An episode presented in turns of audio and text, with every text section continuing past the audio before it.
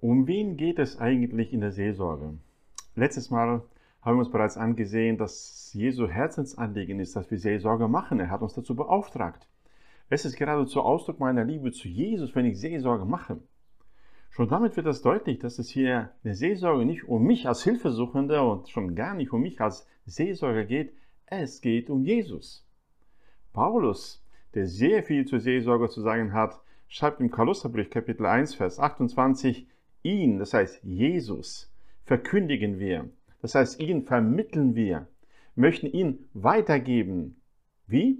Indem wir jeden Menschen ermahnen und jeden Menschen lehren in aller Weisheit, um jeden Menschen vollkommen in Christus darzustellen.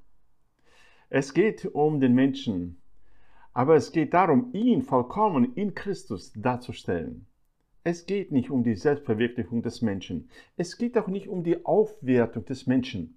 Es geht um die Verherrlichung Jesu. Er ist der Grund, der Inhalt und das Ziel der Seelsorge.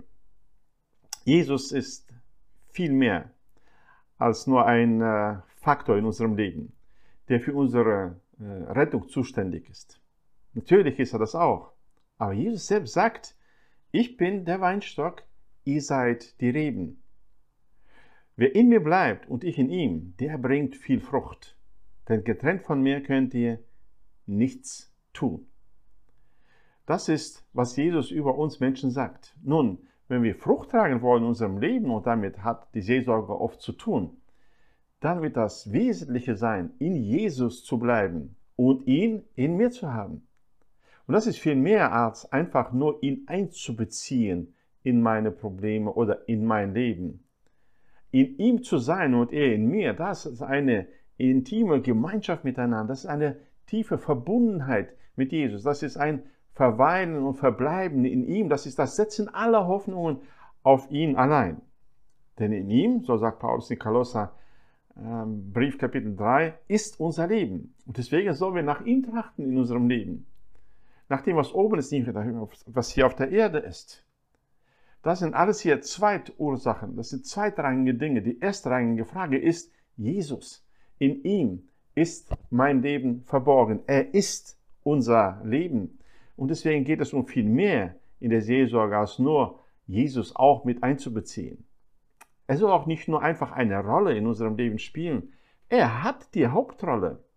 Er ist unser Leben. Jesus selbst hat das so gesagt. wir lesen es von ihm selbst, wer mir nachfolgen will, der verleugne sich selbst. Es geht tatsächlich äh, um Jesus allein und nicht um mich.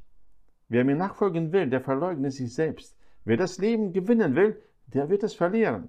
Wer es verliert um meinetwillen, der wird es gewinnen. Also wiederum, es geht tatsächlich um Verlieren und Gewinnen. Ich werde aufgefordert, mein Leben zu verlieren. Aber nicht einfach so, nicht einfach damit ich ein Leben gewinne, sondern um seinetwillen. Er ist der Grund, er ist das Ziel meines Lebens, wofür ich all diese äh, sinnlose, vergängliche, ergebnislose Bemühungen aufgeben kann, denn äh, er ist derjenige, für den sich alles aufzugeben lohnt. Paulus beschreibt das äh, im Philipperbrief Kapitel 3 folgendermaßen, ab Vers 7. Aber was mir Gewinn war, ja, Paulus hatte ein tolles Leben bis dahin hingelegt, hatte viele ja, erstrebenswerte Dinge erreicht und äh, gelebt. Alles, was mir Gewinn war, das habe ich um des Christus willen für Schaden geachtet. Ja wahrlich, ich achte es alles für Schaden gegenüber, gegenüber der alles übertreffenden Erkenntnis Christi Jesu hören wir diese Begeisterung von Paulus heraus, ihn zu erkennen.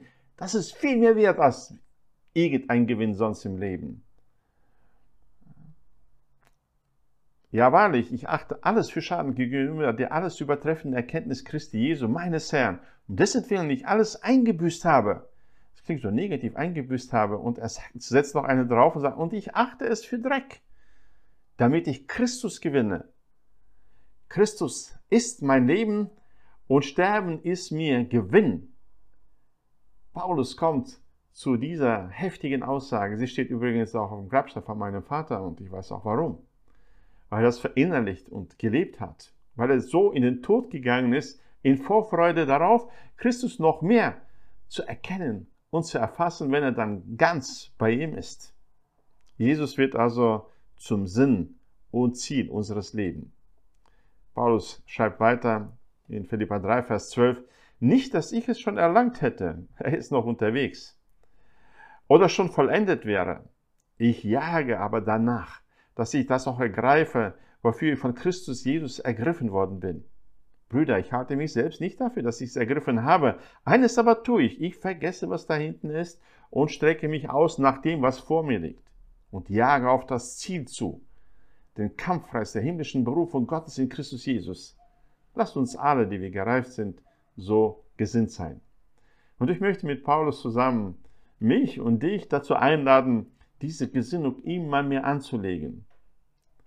Eine Beratung oder Seelsorge ohne Jesus, die muss sich damit begnügen, einfach die Symptome der Nöte, der Probleme des Menschen etwas zu erleichtern.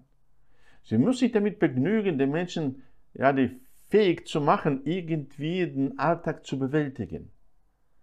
Aber biblische Seelsorge, die mit Jesus, dem Erlöser, rechnet, hat viel höhere Ziele. Sie hat, das, hat vor, das Leben zu ersetzen. Das eigene kümmerliche Leben, das wir versuchen irgendwie in trockene Tücher zu bringen, um Christi willen aufzugeben und uns ganz danach auszustrecken, ihn zu erfassen, Christus, der nicht nur damals gelebt hat, auch heute lebendig ist, der so ins unser Leben hineintritt, den wir auf Schritt und Tritt erfahren und erleben können. Und das ist unser Leben.